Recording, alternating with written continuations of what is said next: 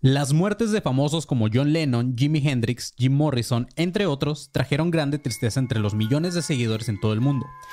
Pero parece ser que hay algo más detrás de esos trágicos finales.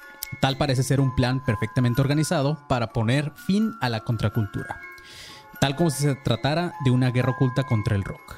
Bienvenidos a Asesinos del Compás.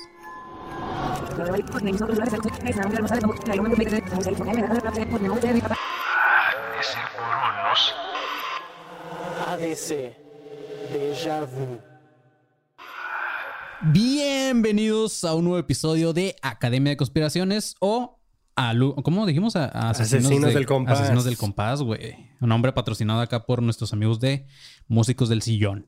Como se podrán dar cuenta los que están viendo esto en vivo, ahorita, bueno, soy Manny León, estoy acompañado ahora nada más de Marquito Guevara porque el pinche panzón pues anda trabajando. ¿Cómo estás, Marquito? Buenas, buenas, güey. Todo chido, todo chido por acá. Mira, llegando del Open Mic, aquí saludando a nuestros invitados. Oli. Ok, y pues sí, como dice Marquito, tenemos invitados esta vez que es eh, Músicos del Sillón, este nuevo podcast, bueno, ya no, no tan nuevo porque ya terminó su primera temporada, pero de, es el podcast de estos güeyes que, quisieron ser músicos y no pudieron, ¿verdad, Lolo? El buen Lolo Espinosa y Many Science. Así es. ¿Cómo están? Haciendo otro podcast como si me hicieran falta. pues ya, güey, ya, vi que ya también vas desechando otros y, así, güey. Ni ese, ese, no fui yo, esos fueron ellos. Ellos decidieron. sí, güey. Pero sí, todo chido. Ya este, vamos a estrenar la segunda temporada pronto y pues a ver qué, a ver qué traman ustedes hoy. Así es, pues eh, para los que estaban en el multiverso de Academia de Conspiraciones, ya alguna vez vieron algún episodio con Lolo y pues mira, de hecho fuiste nuestro primer invitado formalmente, güey, que también fue por Zoom, fíjate. Ah, sí, cierto, con este Jack el Destripador. Simón. Eh, y pues aquí está de vuelta. Espero que como en ese multiverso, la próxima ya sea aquí presente, mi buen Lolo. Y pues Meni también, güey. Pues de hecho vamos a ir a la Ciudad de México por allá en noviembre, entonces este. Por ah, pues aquí avisan, aquí se arma el, cotorreo. Ya está. Pues bueno, chavos, hoy eh, traemos este episodio que es un déjà vu. A ver. Ah, le atiné, güey.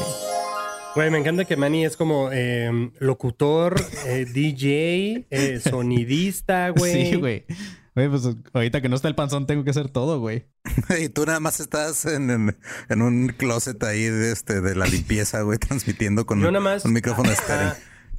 Yo nada más estoy aquí viendo que, que, a quién chingar, güey. Yo solo reparto madrazos. Yo solo veo, yo solo veo y chingo, güey. Es lo único que sé hacer bien, güey. Excelente. El Marquito nada más trata de llevar el podcast, güey. Este, pero así es, amigos. El, episodio que les vamos a hablar hoy es, el, justamente lo que les decía, es un déjà vu, que es Operación Caos, mi buen Lolo y Meni. No sé si lo habrán escuchado alguna vez, esta, esta operación. Yo sí, un poco. no. ¿No? no? No, yo sí, un, poco, pero no hace mucho, güey. Ok. Eh, pues básicamente es de, bueno, a lo largo de la historia en Estados Unidos, el, asesino, el asesinato político se ha convertido en todo un arte. Entonces ya sabemos que si eres un personaje molesto para ellos, desapareces oportunamente, ¿no? Existen víctimas de actores fanáticos, como el caso de Lincoln, eh, maníacos homicidas con puntería extraordinaria y media imposible, como en el caso del asesinato de Kennedy. También existen delincuentes racistas, como en el caso de Luther King. Pero, eh, bueno, hay algunos que también deciden suicidarse, como ya sabemos del caso de Marilyn Monroe o de este vato de, de Linkin Park, ¿cómo se llama? Ah, Chester Bennington. Chester, Bennington. Así es, güey. Pero todos ellos tienen algo en común. Nadie creyó las razones de su muerte, que se dieron a conocer oficialmente. Por obvias razones, estos asesinatos de Estado no se hicieron saber por ningún medio de comunicación. Sin embargo, todos sabemos que existieron, existen y van a seguir existiendo, güey. Y hoy vamos a hablar de varios músicos justamente que yo creo que son como de son como de sus épocas, mi buen Lolo y Meni, porque pues Marquito y yo somos chavos, güey, no nos tocó esa música. Oye, conjugaste un montón de veces existieron, ¿no? Estaba asombrado, existieron, existiesen, existieran, existieran. Qué chido, güey, no, sí, este me asombré, sí fue como que No lo noté, güey, pero pues la está chido, está, chido. Nos faltó el. Pues, ah, ¿Cuántos años tienen ustedes? A ver, ¿cuántos años tienes, Manny? Yo 34, güey. Ay, no mames, güey. Soy un año mayor que tú. Yo tengo 36. Somos de la edad. Somos, estamos chavos todavía. ¿Tú qué tienes, Marco? ¿Como 29, 30? Yo tengo 30, sí, cumplí en enero. Es el bebé. No vas a ver que es Linkin Park, un señor de 30 que acaba de hacer ese gesto a cámara, güey. No, ah, no, no, no. No, pues no. no soy chavo, soy chavo. No ya, tienes, pero... ya tienes omeprazol a la mano, güey.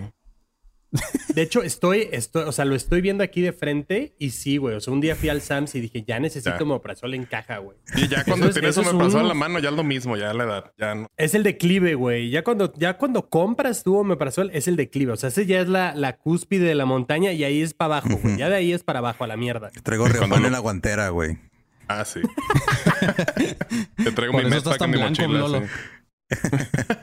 Pero bueno, eh, en este episodio vamos a tocar la teoría de los asesinatos que se relacionan directamente con las operaciones clandestinas de la CIA y del FBI que han mantenido en eh, contra grandes estrellas del rock que pretendían eh, em, crear grandes movimientos y cambiar la mentalidad de la sociedad estadounidense. Pretendían callar a estas celebridades que su único pecado era estar greñudos y cantar sobre hacer el amor en lugar de la guerra o también de ser negros de barrios bajos que solo protestaban contra abusos policiales, policiales y, y, exigían sus derechos. ¿Cómo se atreven a exigir sus derechos? Sí, güey. ¿Qué les pasa a hablar de algo que todo mundo merece, güey? ¿Cómo? un patrón que se repite.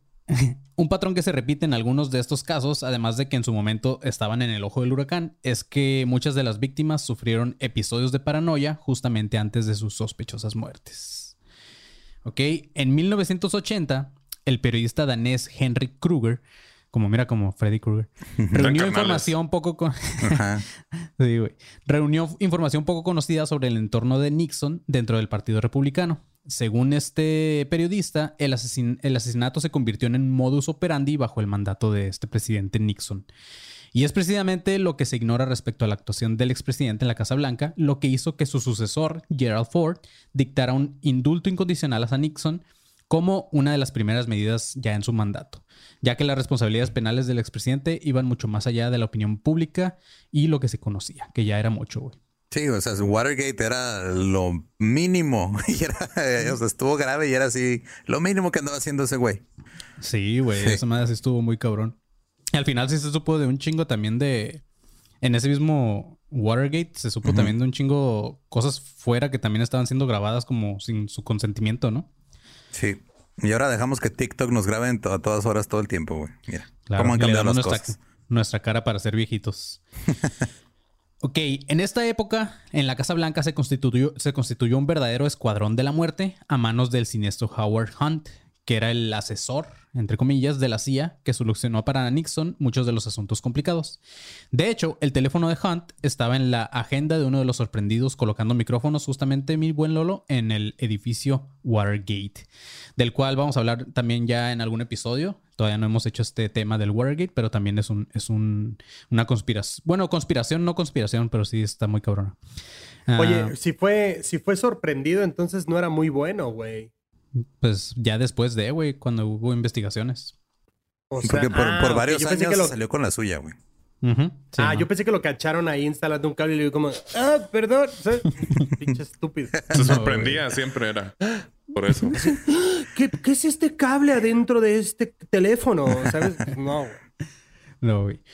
A raíz de esto, Hunt decidió confesar su participación en el espionaje después de que el gobierno de Nixon no le pagó dinero que se le había prometido por su silencio.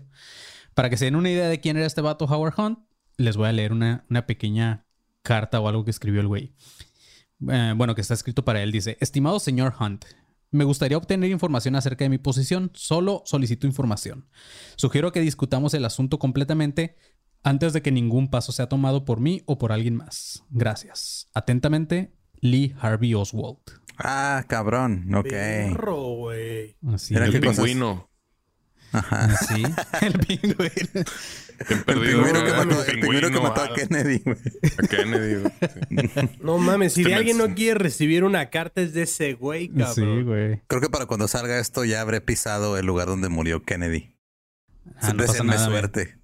¿Cuándo, vas a ir, Lolo? Eh, cuando estamos grabando esto, mañana. O sea, mañana miércoles, martes. Martes. ya no sé qué día vivo, güey. Ah, bueno, estás, estás safe, mi buen Lolo, porque esto sale el jueves. ah, bueno. Este, nada más regresate antes. Dice, eh, así es, güey. Mr. Hunt estuvo involucrado en el asesinato de Kennedy y existe una posible actuación de él para los premios Oscar como uno de los vagabundos evacuados en esta escena del crimen. No sé si se acuerdan, pero había ahí también unos vagabundos que estaban medio sospechosos. Para sus trabajos más delicados, Hunt contrató a Gordon Liddy, que era otro de los implicados en el caso del Watergate, y al doctor Edward Gunn, que ya desde el apellido ya tiene un, apellido medio raro, ¿no? Que es un experto en toxinas y director de la división de los servicios médicos en la CIA. ¿No es experto en tiro? Entonces, ¿para qué chingas? ¿Por qué no se llamó Edward Medicina o algo así? Pues es como los güeyes que se pedían. Es como los güeyes que se pedían moreno y que están bien blancos. Edward Pharmacy. Los que se pedían blanco y son como Cuauhtémoc, ¿sabes? ¿Como políticos de Morelia? Jorobados. Morelos, eh, mira. De Morelos, güey. Ese güey de confundido que yo y él gobierna, yo no. Medio cura lo despectivo. Sí, sí, sí. Eh, es lo mismo. Güey, ese güey ha de llegar así a, su silla, güey, dominando un balón, así, güey. ¿Qué pedo, güey? ¿Qué pedo? güey, Haciéndole finta a la secretaria. Épale, Ajá, exacto. Así, ¿qué pedo, güey? ¿Qué pedo, eh? Vamos a hacerle un tiro libre a la corrupción, Cuauhtémoc sí, Blanco. Sí, ser bien pinche... Como de los ñeros que se agarran a vergazos. Así como los, como los abogados de, de Monterrey. Va a ser muy irónico cuando termine encerrado en el penal, ¿no? Qué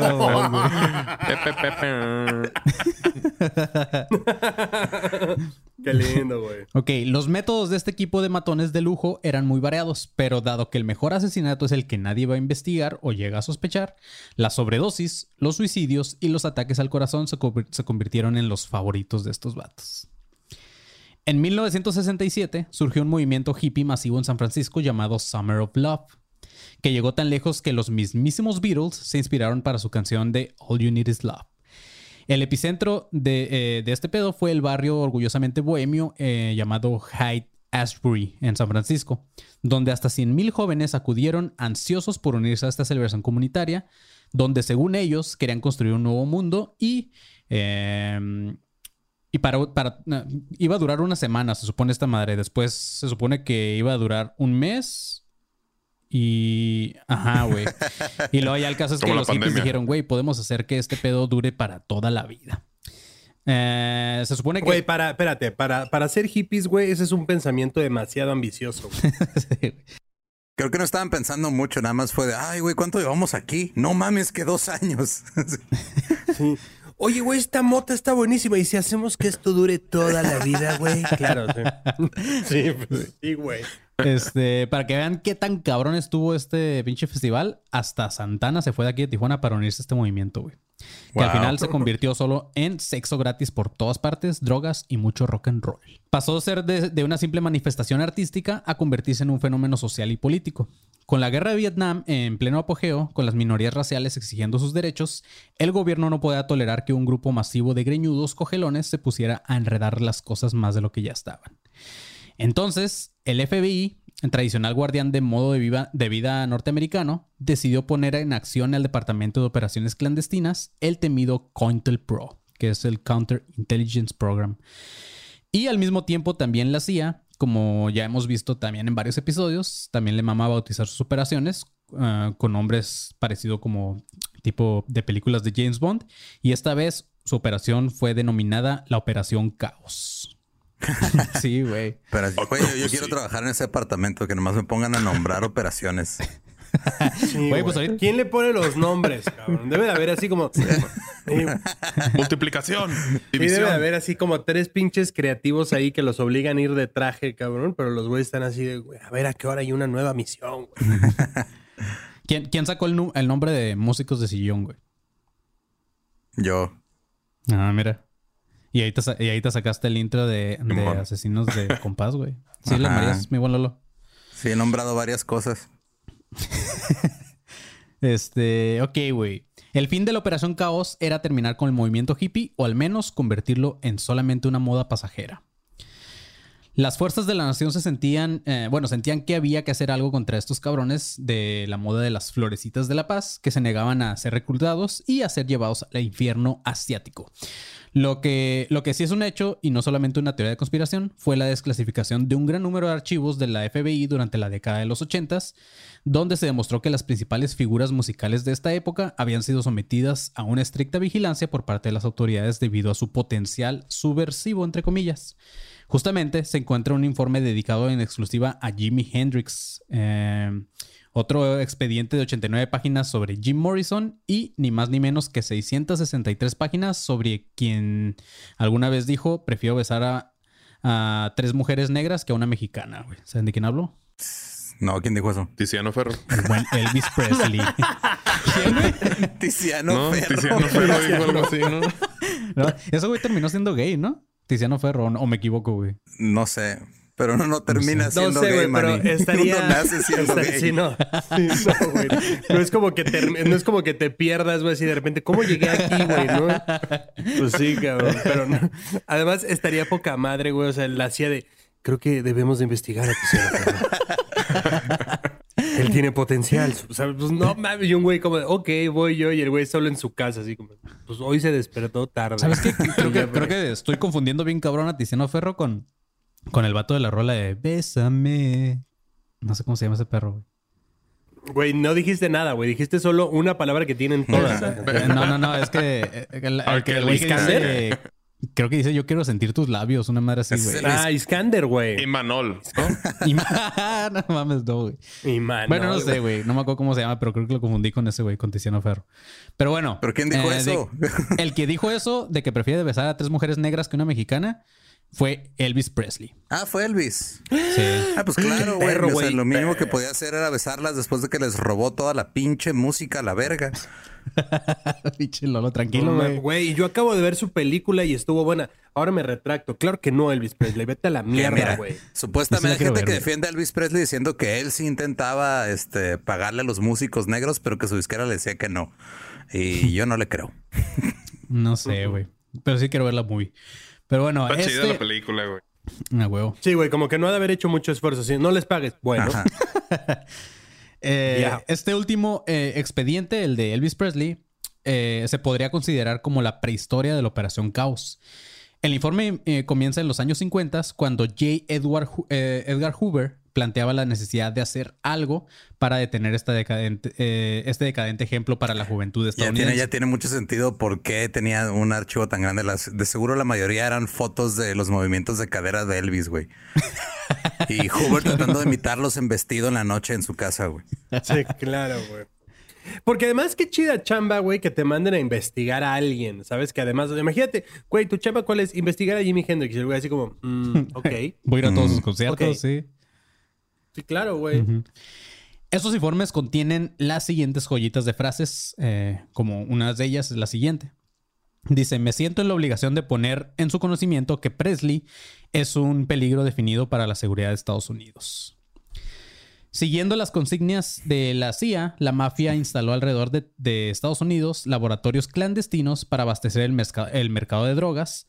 Eh, también se, constituyó la mafia hippie, que, ya también ah, mencionábamos alguna vez en el episodio de Mecha Ultra.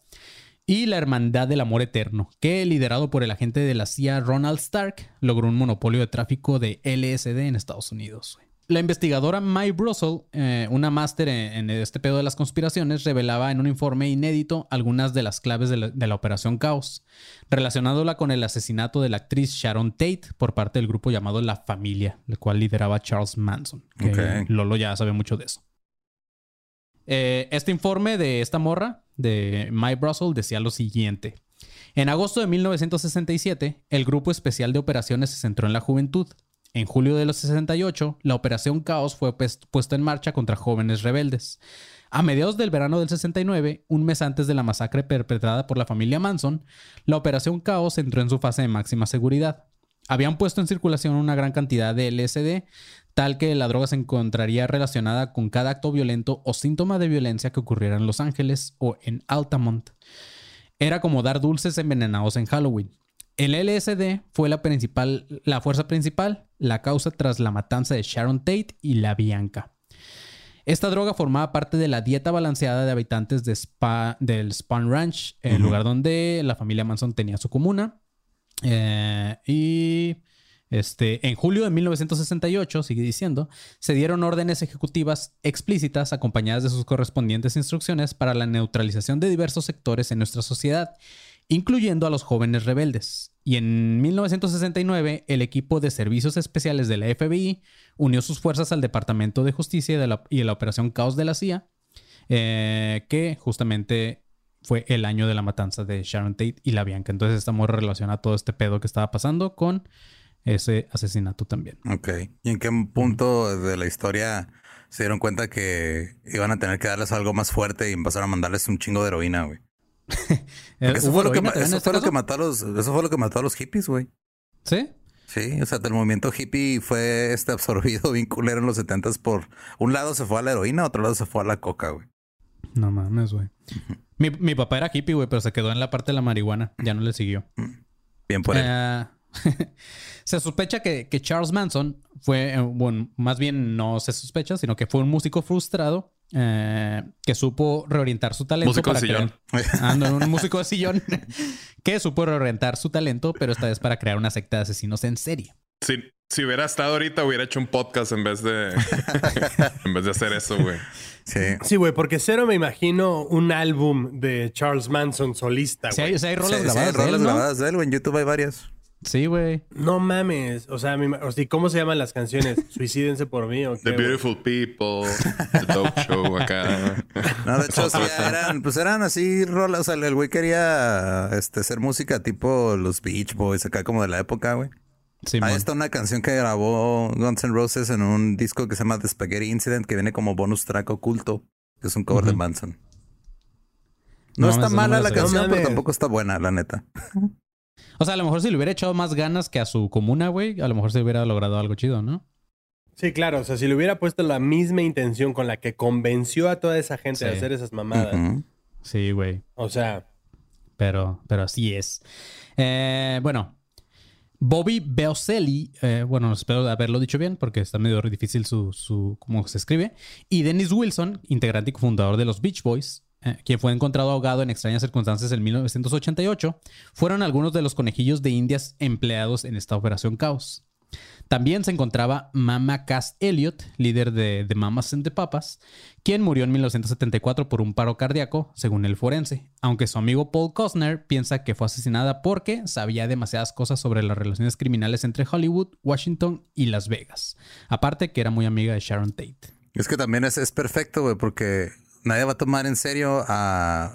O sea, si se muere un músico y llegan sus compas músicos a decir de, nah, güey, es que fue el gobierno. Pinche gobierno, güey. se maman, güey. Si no le van a creer, mi madre, güey. es perfecto. Claro, güey. No, y además, o sea, también estás algo que varios músicos, güey, se meten de todo. Y de repente fue una sorpresa. No, te juro que no, güey el gobierno. No mames, güey, tu compa se metía hasta pinches dedos de queso por la nariz, cabrón. O sea, ¿por qué te creería yo a ti, güey? Es que era intolerante a la lactosa, güey. También lo se mama uno, güey. Es que, güey, se le empanizó y se atoró, güey. Pues no mames, no. Me mama que el Marquito está hablando como León Larregui, güey. Güey, te voy a decir una cosa. Para mí la epítome de drogadicto es León Larregui, güey. Te hace falta conocer más mm, gente, Marco. Sí, güey, creo que sí. Güey, o sea, nadie más, güey. O sea, o sea, Leo Larregui, güey, es, o sea, estornuda, güey, y te pachequeas. O sea, estoy seguro, güey.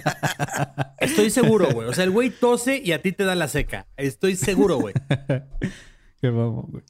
Pero bueno, no solamente era, no solamente estaba pasando en Estados Unidos, también este pedo llegó hasta el Reino Unido donde el mayor enemigo eran los Rolling Stones, que constantemente eran acosados por las autoridades hasta que les tendieron una trampa que los metió a la cárcel por, posesión de drogas.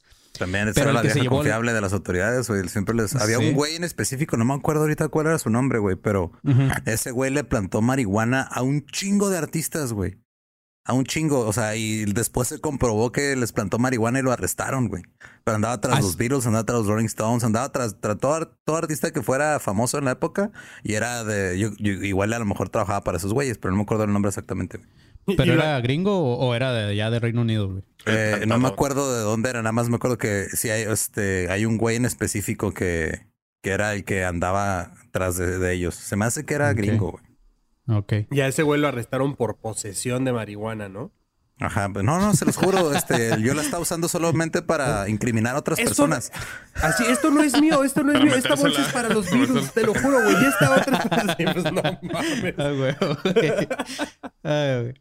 Pero el que se llevó la peor parte fue Brian Jones, el fundador y líder de Rolling Stones, quien fue encontrado ahogado en su piscina el 2 de julio de 1969. El caso fue archivado como muerte accidental, pero en 1994 el diario británico de The Independent sacó a la luz eh, los hechos que apuntan a un posible asesinato ligado justamente a otros músicos también de la época. Cinco meses después de la muerte de Jones, la imagen del movimiento hippie quedaba por los suelos después de un festival de música en Altamont, cerca de San Francisco. Uy, Altamont estuvo horrible, güey. Sí, güey. Terminó en una batalla campal muy alejada de los valores de, de Flower Power. En esta teoría, este festival estaba destinado a ser otro Woodstock, pero terminó en tragedia, la cual quedó registrada en un documental llamado Gimme Shelter. los cerradores de este festival justamente iban a ser los Rolling Stones, pero se paró el show cuando empezó la putiza. Sí, aparte fue este todo un desmadre porque, o sea, imagínate un festival masivo, güey, luego llegan y resulta que el escenario una tarima como de metro y medio, güey, bien chiquito. O sea, está súper mal planeado y se hizo un desmadre porque estaba mal organizado todo el, organizador de este festival fue un abogado llamado Melvin Belly, quien tenía una vida secreta como colaborador de la CIA y entre sus más distinguidos clientes eh, estaba Jack Ruby, el asesino de Lee Harvey Oswald, y también Sirhan Sirhan, presunto asesino de Robert Kennedy. Belly puso a. Belly, me mama como Belinda. Belly puso al, frente un güey con el Belly tatuado, ¿no? Pero el de este güey. Eh, Belly puso al frente de la seguridad del festival a Ralph Sonny Barger, líder de Los Ángeles del Infierno, güey. Una banda de motociclistas que se extendió por todo el país y que más adelante se convirtió en una especie de mafia. Durante el show de los Rolling Stones muere Meredith Hunter, un vato según, eh, que según apuntó una pistola contra, contra Mick Jagger. Este vato murió apuñalado por uno de los motociclistas. Nunca se supo quién fue en realidad el motociclista que mató a Hunter, pero tiempo después, Barger, el líder de los motociclistas, declaró ante un tribunal que ya llevaba tiempo haciendo trabajitos, entre paréntesis, bueno, entre comillas, perdón, para las autoridades. Como tratos para liberar a algunos de sus muchachos, eh, pues el vato tuvo que hablar, porque sí habían encarcelado a varios de sus motociclistas. Es que también, ¿cómo se te ocurre, güey? Contratar a unos güeyes con ese pinche nombre como seguridad, güey. Sí, güey. O sea, son unos angelitos, Marco, tú entiendes. Sí. Güey, o sea, los ángeles del infierno. Es como, güey, no, cabrón. O sea, güey, ¿quién, ¿quién va a estar encargado de la puerta? Los hijos de su puta madre. Pues no, pendejo, o sea, oye, güey, y si contratas mejor a tu primo, ese güey es buen pedo, o sea. No, no, es que mi primo es de los hijos de la verga, güey. Está peleando con los hijos de su puta madre, güey. No, no podemos estar juntos. No, no, no, no, se llevan bien, No se llevan bien, güey. Él va a estar en la ¿Por qué no contrataste a los amantes del orden? Güey, paro, güey. Tenemos que hacer un equipo de fútbol que se llame algo, algo así, güey. Los hijos de su puta madre, güey. De puros podcasters, güey. Ok, este. Incluso cuando el líder de las Panteras Negras huyó a Argelia, la oficina de alcohol, tabaco y armas negoció con Barger, con este vato, para que lo trajeran de vuelta dentro de una caja, güey. Guau. Tal vez. Oficina es como la más divertida, ¿no? Entonces, el sabotear este festival tan grande era justamente otro de sus trabajitos, güey. Este vato ya tenía rato ahí chambeando con, la CIA también. El, el, exótico y pacifista Elvis Negro de los 60 Jimi Hendrix, irónicamente se convirtió en un blanco de la Operación Caos. Güey.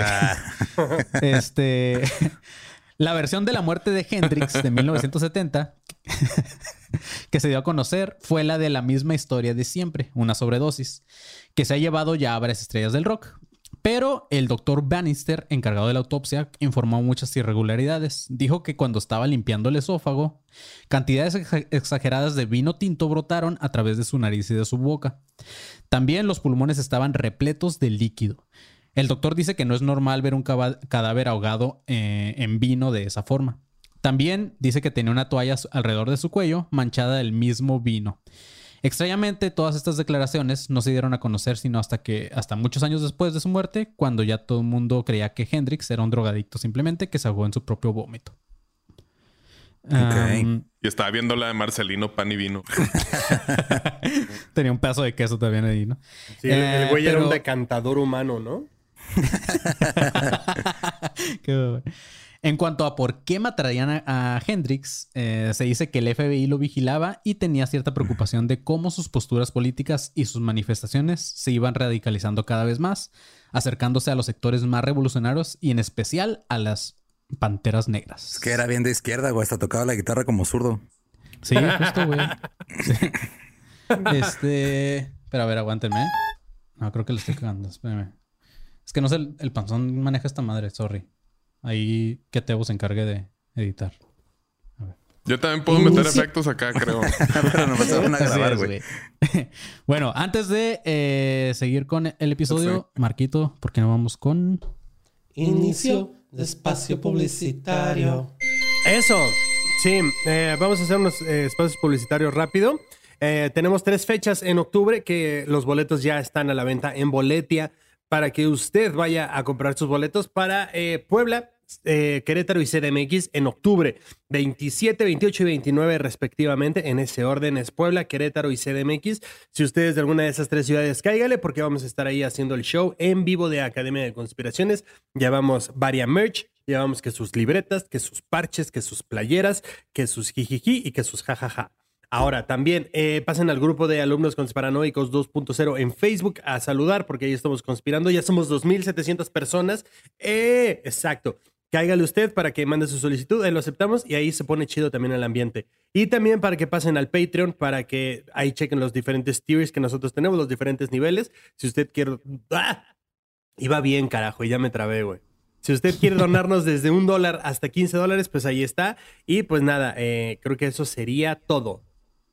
Así es, chavos. Y cáiganle también a escuchar Maniacadas, a aquellos que les gustan los trastornos mentales. Recuerden que cada lunes hay episodio también. Lo pueden escuchar en todas las plataformas de podcast y también desde nuestros, de nuestros papis sonoro.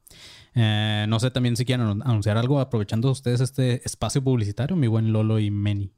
Esperen la segunda temporada de Músicos de Sillón próximamente en su plataforma de podcast favorita. Exacto. Así es, chavos. Y vayan a escuchar toda la primera, güey. La neta está muy vergas, güey. Me mamó el de Juan Gabriel, por cierto, güey. El patrón de Ciudad Juárez. Pero ya. A huevo, güey. Pero bueno, si ya nadie más tiene anuncios, Marquito, vamos con. Fin de espacio publicitario. A Lolo le gustó la canción. Eh, se queda. Güey, no, no, no estuvo el panzón, pero para que no extrañen, siempre está su vocecita ahí. Exacto. Ok, eh, sigamos con el episodio. El 3 de julio de 1971 se encontraba sin vida el cuerpo del líder de los Doors, el poeta Jim, Morrison. A sus conocidos no les sorprendió eh, su muerte, ya que Morrison tenía ya varios meses en depresión y en paranoia. Morrison tenía cierto liderazgo en el ámbito de la nueva izquierda y era el ingrediente necesario para una revolución, por lo cual se supone que el FBI ya tenía tiempo acosando a este vato. Hay una leyenda urbana, güey, de que Morrison pasó eh, unos días acá en Juárez cuando andaba así en la depreca bien loca. No mames. Este, un güey hace unos años. Comiendo burritos de Winnie, Simón. sí, el güey andaba en el, en el centro de Juárez, o sea, pues andaba todo barbón, todo griñudo, no lo reconocían. Y este, un güey, pues nomás vio un gringo y dijo, ah, claro, este, me lo va a hacer pendejo, lo va a robar algo. Y este, y al final, o sea, no le robó nada y se lo llevó de fiesta cuando este güey le enseñó una identificación y se dio cuenta que era Jim Morrison, güey. Uh, no mames. No mames. Güey, así. Iba a saltar a Jim Morrison. No vas a creer lo que pasó. Wow. sí. No mames. Y se convirtió en la, en la mejor historia de Juárez, ¿no? Nah, no es cierto, güey. o esa persona se convirtió en León Larry. uh, qué bueno. qué lindo, güey. Qué lindo. Ok. El forense puso en su certificado de defunción de Jim Morrison, puso muerte natural de vida a un paro cardíaco. Pero la prensa una vez más lo manejó como una sobredosis. Dato que nadie de sus conocidos creyó ya que sabían que Morrison, asustado por la muerte de Janis Joplin, había hecho un cambio de vida y estaba limpio de drogas. Pero su novia Pamela Curson dio diferentes versiones definitivamente se pudiera tal vez hacer como un episodio completo de la muerte de Morrison porque sí tuvo como varias cosas ahí medias raras. Entonces, este, a lo mejor en algún momento Vamos a hacerlo. Pero algo raro fue que al momento de la muerte de este güey, su novia quemó varios documentos en una chimenea de Morrison. Pudo haber sido parte de la Operación Caos o, eh, o no su muerte, pero hay ciertos elementos que hacen creer que así fue, güey. También esta misma Operación Caos seguía en curso en esos años y la cantante de folk John Baez, una, bueno, no sé si se pronuncia, pero Simón, una de las más activas, Simón. Joan Baez, ¿verdad? Simón, una de las más activas opositoras de la guerra de Vietnam, fue el siguiente objetivo. Esta morra era acosada por unos sicarios, pero rápidamente fue dejada en paz. Se cree que la razón fue la intervención de su papá, que justamente era un científico muy conocido eh, llamado Albert Baez, quien trabajaba para investigaciones secretas del gobierno. Sí, Joan Baez malamente es recordada por haber sido novia de Bob Dylan cuando, no mames, su música estuvo súper vergas. O sea, se le olvida a la gente que, fue algo más que nomás la novia de ese güey.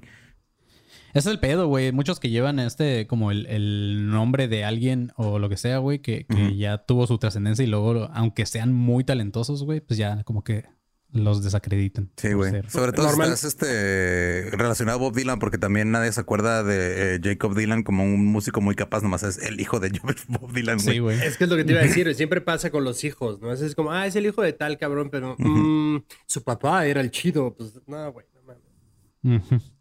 Y justamente mi buen Lolo, qué bueno que mencionas a Bob Dylan, porque Bob Dylan justamente decidió abandonar cualquier tipo de activismo político de forma como, como si fuera coincidencia, de forma muy extraña, justamente después de un accidente que tuvo en motocicleta, el cual estuvo a punto de quitarle la vida, güey. Ah, pero en un caso muy curioso fue el de Phil Ox, que era un cantante radical en Estados Unidos. Uy, ese es mi cantante favorito de esa época, güey. ¿Neta? Sí, Ya ves, te digo que si estás viejito, güey. Yo a esos güey no los tocaba, güey. mierda, No, no estoy viejo, estoy informado, güey, ¿Qué es la diferencia. Eh. Escucho buena música. Eh, güey, es que yo soy, yo soy emo, güey, sorry, güey. Yo la neta sí del emo no, ya después de ahí no le rasco más, güey. Este, pero bueno, este vato era un cantante radical de Estados Unidos que desarrolló un grave caso de esquizofrenia en el que su otra personalidad justamente era llamada John Train, quien eh, era un agente de la CIA cuya misión era matar al, propio Phil Ox. O sea, su otra personalidad que se quería matar. sí, ¿Por qué? ¿Por qué? ¿Por qué se fue bien a la verga? Porque, o sea, problemas mentales, güey. Ajá, su otra personalidad haz cuenta que tú, Marco Guevara, de repente desarrollas una personalidad que se llama, este, no sé, güey. Marco. Marco. Marcox. Ajá. Y dice, güey, tengo que matar a Marco Guevara, güey. Ok. Entonces, justamente eso le pasó a este vato. Simón, está muy raro, pero para mí él es el heredero de Woody Guthrie, que era el güey que como que empezó o que popularizó el movimiento de las canciones de protesta en Estados Unidos. y el contenido de sus canciones, digo, Dylan era como muy poético, sí era revolucionario, pero era más poético y más ambiguo. Philox era así súper directo, así de está valiendo verga, güey. Este, están matando, están llevando gente a matarse y todo, y luego de repente se vuelve loco. Así es, güey. Lo voy a escucharlo, lo nada más para, para ver si es cierto que, que está tan chido.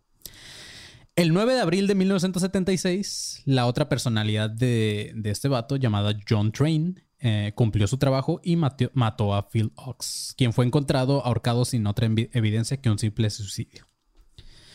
Justo una semana después de la muerte de Phil Ox, se publicaba un libro llamado El control de Candy Jones, en el que se analizaba un caso de una víctima de un experimento de control mental por parte de la CIA. La modelo Candy Jones tenía los mismos síntomas que, Phil Ox, justamente, güey. Pero el esposo de esta morra logró salvarla.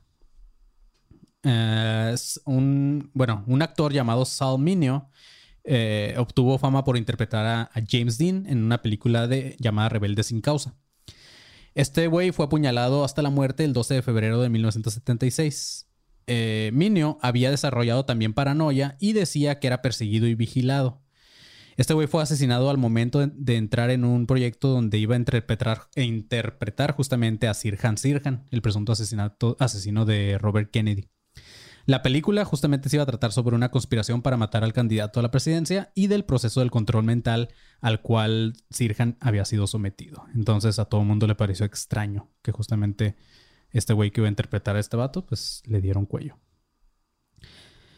Es muy probable que algo muy similar haya pasado también con Mark David Chapman, el asesino de John Lennon, que como Sirhan alegó enajenación mental a causa de sus actos. Eh, lo que nadie mencionó en ese entonces era que a sus 19 años, Chapman había estado en un campamento de entrenamiento eh, de la CIA en Beirut.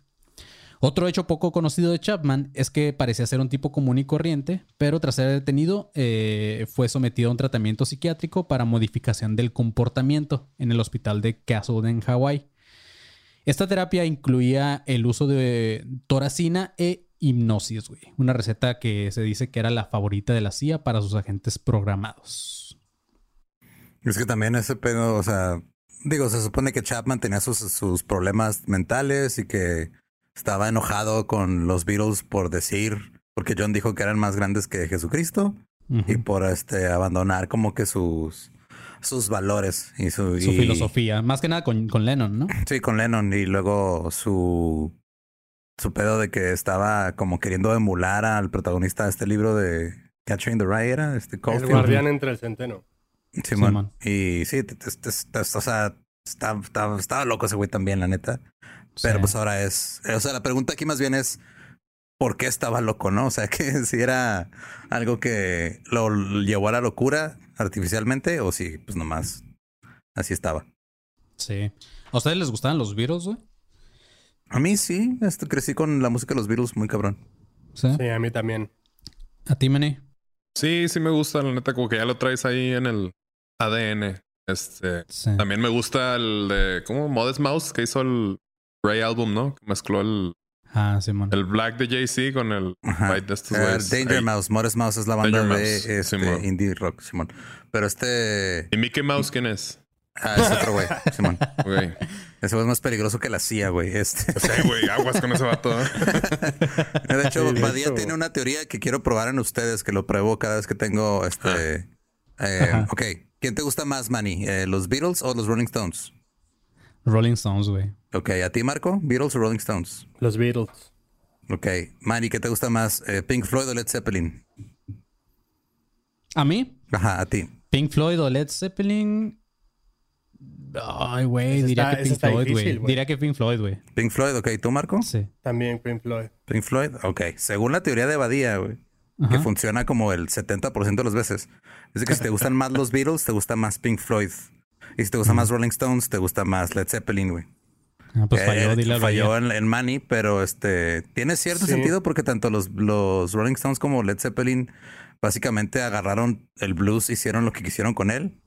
Sí. Y los Beatles, eh, sobre todo en su parte, ya cuando descubrieron las drogas, se, fueron más por cosas más elaboradas como lo que decía Pink Floyd.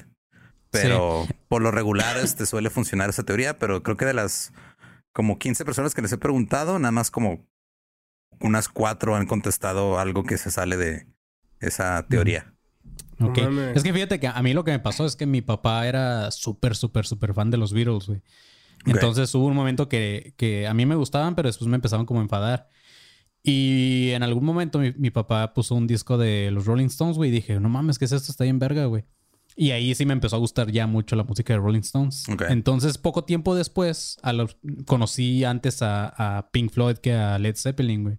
Ya para cuando escuché a Led, Zeppelin dije como que, nah, güey, lo mío es este, el pedo acá como más tripiadón.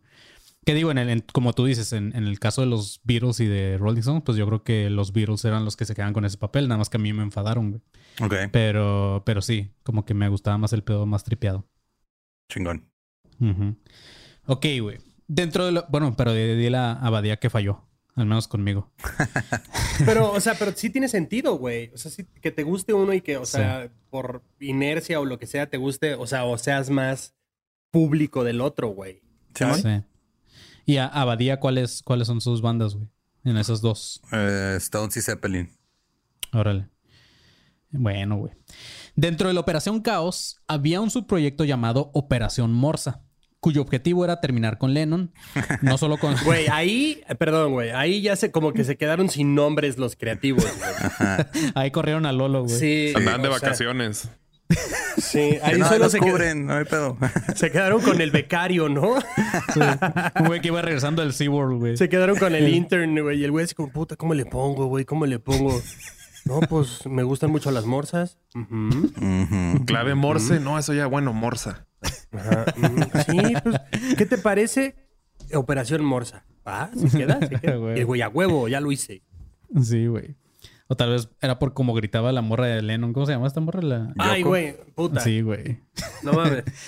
Sí, güey. Todo era un plan para hacerlos obedecer. Es lo que no entendemos nosotros, güey. Nos falta visión. Ah, obedecer a la morsa, güey. Buena referencia. ¿Qué tal? ¿Qué tal que todo fue un plan del mismo John Lennon, güey? O sea, imagínate que John Lennon ya estaba muy hasta la madre de esta morra, güey. Y le, le mandó un mensaje a este, a Chapman y, oye, güey, ¿qué te parece que actúas como que te piras, güey? Vas y me matas y ya chingué, cabrón. Porque el divorcio me va a salir carísimo. O sea, y no es como que esta morra funcionaría si este, en realidad estuvieran mal, güey, pero eh, John y Yoko Estaban súper enamorados, estaban tóxicos y como quieras, pero no creo que hubieran llegado a ese punto, güey. Johnny Yoko. Sí se los dice. No mames. Eh. Bueno, voy, a- voy a- voy a indagar más en mi teoría que me acabo de inventar para ver cómo encuentro algún clic por ahí. Gracias. De hecho, sería una buena teoría también de, de Lennon, güey, pero ya después lo hablaremos. Ok, el objetivo de terminar, eh, de esta operación Mo- Morsa era terminar con Lennon. Y no solamente con su muerte, sino que también querían desprestigiar su, imagen pública. Dentro de esta operación Morsa se incluía la publicación de varios libros para difamar la, la figura de Lennon. Pero solamente resultaron un fracaso en ventas. En otras palabras, pues se la pelaron, güey. No tenía que hacer mucho para este dañar su imagen pública. Él se encargaba solito, güey. Ese güey era un hijo de la chingada, güey. Güey. Sí, güey. Eh, en el Caribe, los ídolos musicales tampoco estaban tan seguros. La pobreza y la situación violenta del país había convertido a las estrellas del reggae en los portavoces de una población ignorada por sus gobernantes. En las ele- elecciones del 72 se dio poder a Michael Manley, quien prometió un régimen de crecimiento económico. La política socialista y democrática de este güey y su amistad con, Fide- y su amistad con Fidel Castro alarmó a los Estados Unidos que llegaron a considerar seriamente la posibilidad de una revolución comunista en, en esta isla, güey. Los portavoces más populares de este movimiento Rastafari eran Bob Marley y Peter Tosh.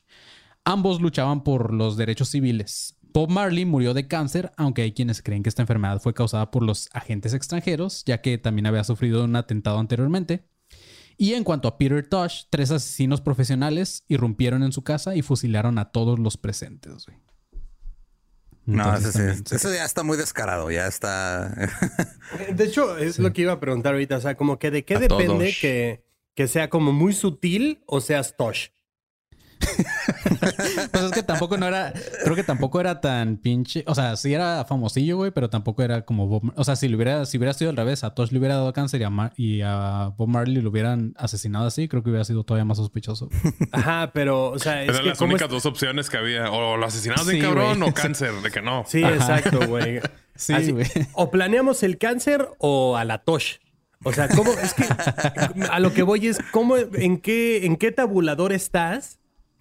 O sea, o sea, ¿cómo es su tabulador que o literalmente planean bien, te estoquean, te infiltran el teléfono o eres Tosh, güey? Su tabulador es una moneda de 10 pesos.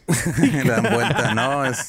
Creo que nada más es, este, son, hay dos este, opciones del tabulador, es primer mundo, tercer mundo y ya, güey. Así deciden.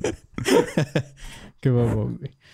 Pero el reggae, chavos, no era la única música negra que ha padecido también el asesinato político de representantes. En la actualidad, el rap, al asumir en sus letras y ritmos una temática urbana de la vida, de la violencia cotidiana como el crimen, las drogas, la cárcel y la represión, se ha convertido en la nueva música peligrosa para la estabilidad social. Las letras de rap en su tiempo empezaron a convertirse en un factor de cohesión y de conciencia política entre la comunidad afroamericana. Y fue justamente cuando varios raperos del guero comenzaron a ser acribillados por todo Estados Unidos, como el caso del buen Tupac Shakur, seguido del Big Papa, el Notorious B.I.G. Eh, esto llegó a tal extremo que hasta hace poco en una casa de juego a través de internet tenían apuestas sobre la fecha en que iba a ser, iba a ser asesinado Puff Daddy, güey, el heredero musical de estos dos raperos. No mames, güey. O sea, podías ir a apostar cómo iba a quedar eh, el fútbol. y luego te pasabas a la O sea, otra, podrías, o sea, ibas a apostar a ver cómo quedaban los patriotas y cuándo iban a matar a Puff Daddy, güey. Sí, güey. Le, le metías 5 mil pesos a los cholos y después. Tuvo que meterse a un pedo de protección de testigos y se cambió el nombre, güey. Ya nadie sabe cómo se llama.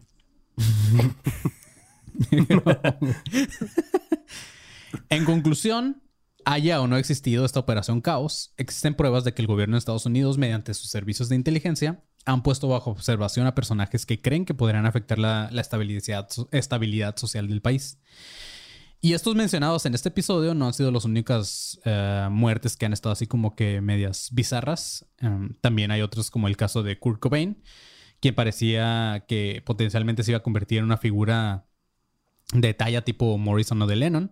También estaba el caso de Chester, de Chester Bennington, de quien ya hemos hablado, y de Chris Cornell, quienes, según fuentes cercanas a ellos, sabían también de casos de pedofilia en el medio artístico.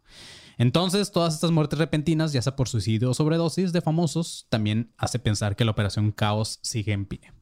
Eso que, pues neta, sí se mueren porque pues ya les tocaba, güey. Pues sí, digo, te digo, caemos en lo mismo de es, es muy fácil creer que pueden terminar así y tal vez eso lo, o sea, los ayuda a poder llevar a cabo estas cosas. Ya encontré el nombre del güey que le plantó, bueno, que dicen que les plantó drogas. Era un, era un policía británico, güey. Se llamaba Norman Pilcher. y ese güey arrestó a Brian Jones, a John Lennon, a George Harrison, a Mick Jagger, a Keith Richards y a Donovan, güey. Y casi arresta a Eric Clapton. Pero dices que después lo arrestaron a él, ¿no? Sí, el güey después se metió en pedos. Pues, este... Se plantó el sol y se arrestó. güey, más bien suena como a un fan, ¿no? Suena como un güey muy fan. O sea... No, era un güey así súper este, conservador que decía que estaban corrompiendo a la juventud. Y como era policía, güey, este estaba persiguiéndolos para tratar, o sea, literal estaban haciendo como redadas y la madre para implicarlos. Y ya vi que este no es que lo hayan este arrestado, sino que el güey lo iban a Ah, no, sí, no es cierto. Estuvo cuatro años en la cárcel y lo renunció a la policía y se murió apenas el año pasado de cáncer. Órale, güey. de cáncer, mira. Mm. Sospechoso. Mm, se salvó de una rafagueada. me acuerdo cuando, cuando, no sé cuántos años, años haya tenido este güey, pero me acuerdo cuando se muere alguien ya de pinches 85 años y creen que hay una conspiración atrás de eso. Es como que ya, güey, vivió demasiado. Ajá. Es que, güey, tal, vez eso también es, es, algo, es un sesgo que tenemos. ¿Quién quita a lo mejor alguien de 85 años no merece ser objetivo de la CIA? O sea, no sabes. Pues sí, también. ¿Qué tal? ¿Cuántas personas no han muerto de causas naturales, güey? Sí. sí, porque también me suena que este señor Norman como que le daban comisión, ¿no? O sea...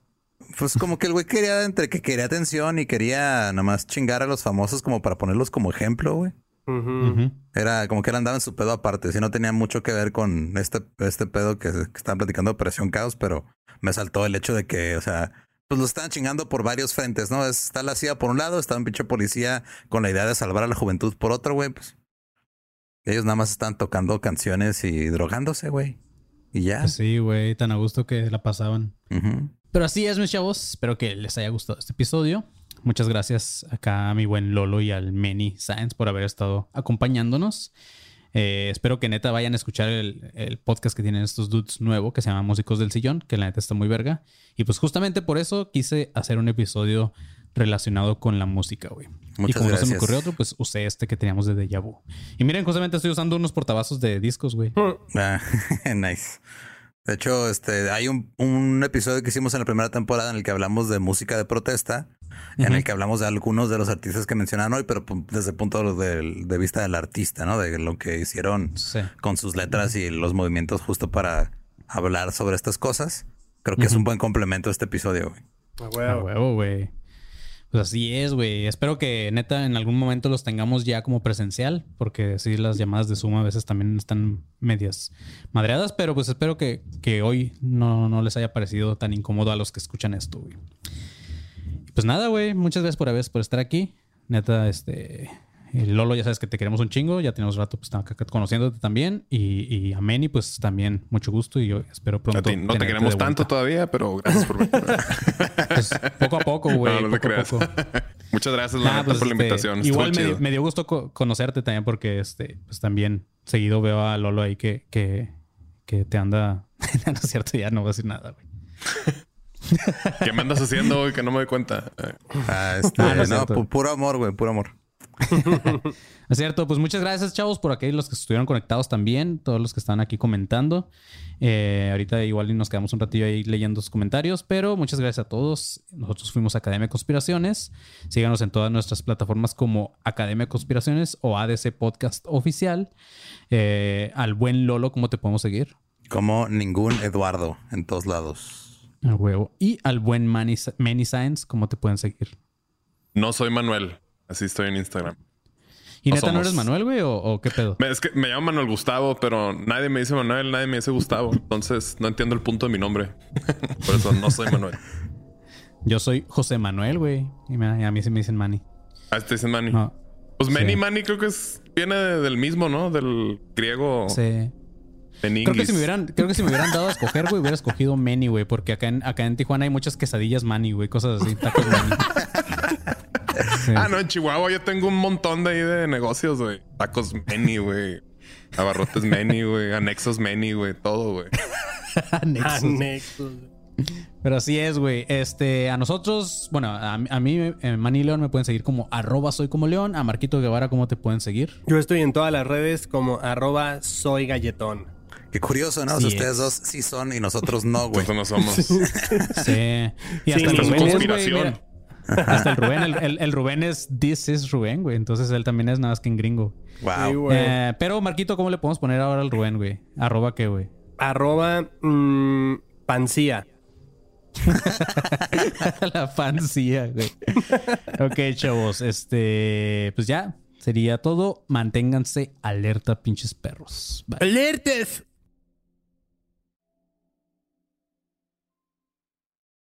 Hey guys, it is Ryan. I'm not sure if you know this about me, but I'm a bit of a fun fanatic when I can. I like to work, but I like fun too. It's a thing. And now the truth is out there. I can tell you about my favorite place to have fun Chumba Casino. They have hundreds of social casino style games to choose from, with new games released each week. You can play for free anytime, anywhere and each day brings a new chance to collect daily bonuses. So join me in the fun. Sign up now at ChumbaCasino.com. No purchase necessary. BGW. Void were prohibited by law. See terms and conditions. 18 plus.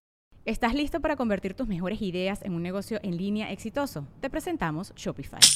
Tal vez no lo sabías, pero nuestro podcast More Than Mamis es un negocio y lo empezamos por supuesto para desahogarnos y hablar sobre la maternidad, no para convertirnos en expertas de ventas y del e-commerce. Así que sí, necesitábamos ayuda para vender nuestro merch y poner en marcha nuestra tienda. ¿Y cómo suena con Shopify?